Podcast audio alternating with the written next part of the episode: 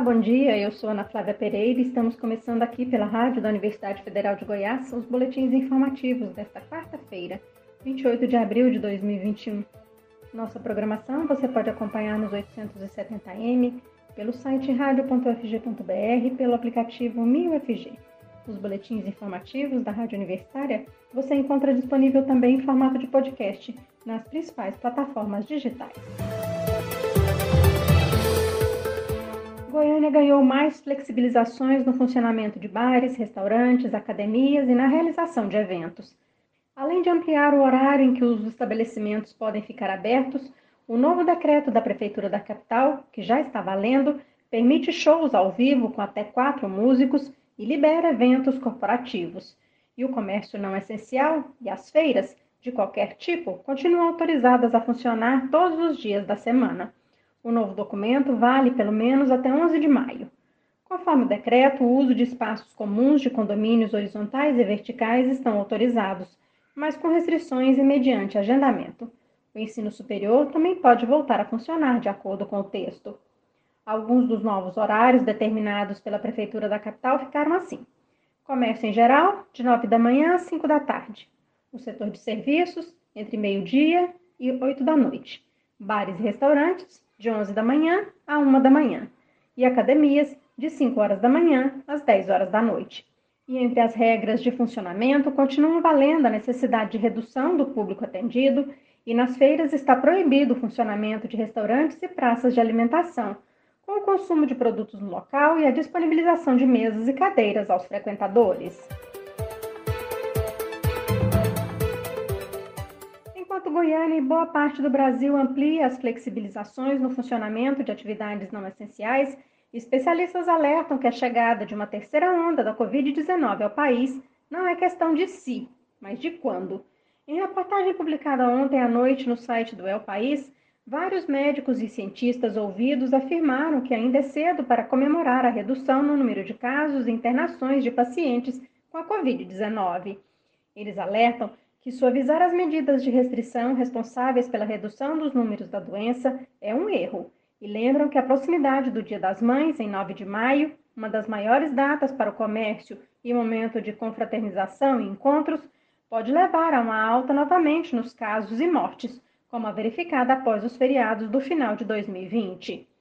O físico Rafael Lopes Paixão da Silva, membro do Observatório da Covid Brasil, argumenta que o mês de abril ainda nem acabou e já é o mais letal de toda a pandemia. Para o pesquisador, as medidas restritivas se mostraram eficientes na redução dos números da Covid e, por isso, precisam continuar por algum tempo para que se tenha uma margem de segurança, o que não vem acontecendo, pontua Rafael. Para o médico epidemiologista Paulo Lotufo, existe um erro básico dos gestores ao usar como indicador de reabertura das atividades e comércio a taxa de ocupação de UTI. Segundo ele, isso não é um indicador epidemiológico, é um indicador administrativo. O médico acredita que os números da pandemia devem cair um pouco mais no Brasil e depois ocorrerá uma nova subida. O que não se sabe, comenta o epidemiologista, é qual será a dimensão dessa subida. Lembrando que não se imaginava que essa segunda onda da Covid no Brasil fosse tão acentuada como foi este ano. E este temor de uma terceira onda do novo coronavírus no país é compartilhado por outros estudiosos da pandemia. Leonardo Bastos, pesquisador da Fundação Oswaldo Cruz, Fiocruz, diz não ser possível precisar até onde os números irão baixar antes de estabilizar, mas logo em seguida, por conta do relaxamento das medidas de restrição ou porque novas variantes apareceram, o surgimento de um novo surto é muito provável. Para o pesquisador da Fiocruz, o lento andamento do processo vacinal no país é outro fator que pode fazer com que uma terceira onda da Covid-19 no país seja tão letal ou mais do que a segunda. Hoje em Goiânia podem se vacinar contra a Covid-19 pessoas com 61 anos com nomes iniciados com a letra D, profissionais da saúde a partir de 35 anos, além da aplicação do reforço em quem tem 65 anos ou mais e profissionais da saúde que receberam a primeira dose da vacina da AstraZeneca. O atendimento nos pontos de vacinação é sempre de 8 da manhã às 5 da tarde. Para os idosos, não é necessário fazer agendamento. Já profissionais da saúde só são atendidos mediante agendamento pelo aplicativo Prefeitura 24 Horas. Para tomar a primeira dose da vacina em Goiânia, os idosos devem procurar uma das seis escolas municipais que se transformaram em ponto de vacinação, ou então a área 1 da PUC Goiás, no setor leste universitário, ou um dos dois pontos de drive-thru, no shopping Passeio das Águas ou no estádio Serra Dourada. Aparecida de Goiânia, na região metropolitana da capital, também segue lenta a vacinação contra a Covid-19, pela falta de doses dos imunizantes. Hoje, apenas pessoas com 60 anos ou mais que já realizaram o agendamento pelo aplicativo Saúde Aparecida serão vacinadas. O atendimento nos drive-thrus foi suspenso para a primeira dose. Já o reforço para os idosos que já estão dentro do prazo estabelecido para a segunda dose segue normal em Aparecida de Goiânia. Para tomar essa segunda dose, os idosos devem procurar as unidades de saúde e o drive-thru no estacionamento do Aparecida Shopping.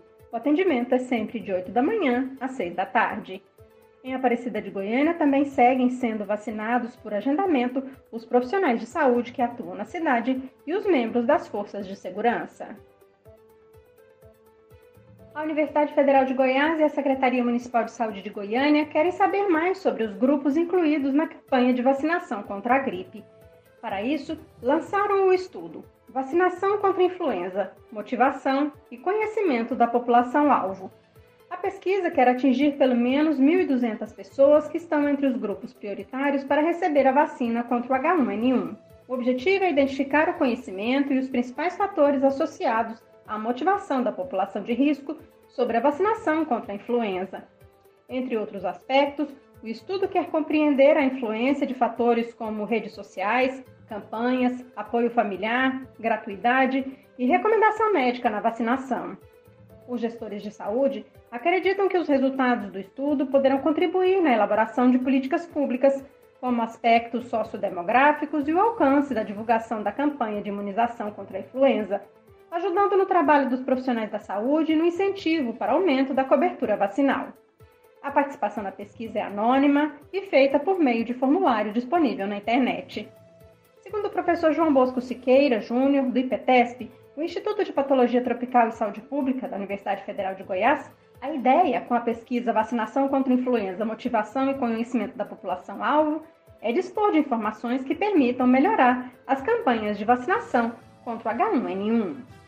O que a gente quer é conhecer cada vez mais sobre a população-alvo dessa campanha, desde crianças com menos de 6 anos de idade, pessoas com mais de 60 anos, gestantes, trabalhadores de saúde, professores, quem tem algumas doenças crônicas não transmissíveis, as forças de segurança e salvamento. A gente precisa saber como essas pessoas se informam. Quem estimula essas pessoas a tomar as vacinas? Se a gente conhece mais sobre isso, a gente vai poder planejar melhor nossas campanhas para os próximos anos. E com isso, a gente espera que a abrangência das campanhas seja cada vez maior. O professor da UFG explica que responder o questionário é fácil e seguro. Nenhum dado pessoal é solicitado. E o resultado, diz João Bosco, será utilizado para aprimorar o sistema de saúde e o atendimento à população. A gente criou um formulário, um questionário eletrônico que pode ser acessado pelo seu telefone, pelo seu computador. As perguntas são muito simples, é muito fácil de responder e a gente tomou bastante cuidado para não incluir nenhuma pergunta que permita dados pessoais. Então, ninguém vai informar CPF, ninguém vai informar o nome, ninguém vai informar telefone, não tem nada disso. São perguntas mesmo para a gente entender o conhecimento e a motivação das pessoas para a campanha de influenza. O que a gente espera com essa iniciativa é poder oferecer serviços de saúde cada vez melhor para a população melhorar a cobertura vacinal, a quantidade de pessoas que são vacinadas. Só nessa campanha de influenza, o Ministério da Saúde tem uma previsão de vacinar 80 milhões de pessoas. Mas a gente precisa melhorar para o futuro, para que a cobertura seja cada vez maior, e a forma de fazer isso é conhecendo cada uma das pessoas que se vacina. Então, isso faz parte de uma iniciativa maior, de uma colaboração da Secretaria Municipal de Saúde de Goiânia com a Universidade Federal de Goiás que vai abordar outros projetos no futuro, mas sempre com esse objetivo: melhorar, trazer sempre o melhor para a nossa população.